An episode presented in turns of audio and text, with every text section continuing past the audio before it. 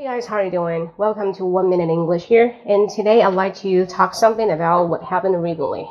Primarily, what we happened is about the live stream, because while we doing that online, uh, we met a lot of standard track. That's how to attract some basic level student. It's not only for someone already know how to spell the word or speak some sim- simple sentences. As I see, I think um, China is so big, but the average of the English level gonna be really above the medium. Uh, I'm totally wrong, right? So a lot of the people from Shenzhen or Guangdong, maybe still we have a big amount of the people who do not know how to speak English, even even a single word. So that's the main target I should focus on.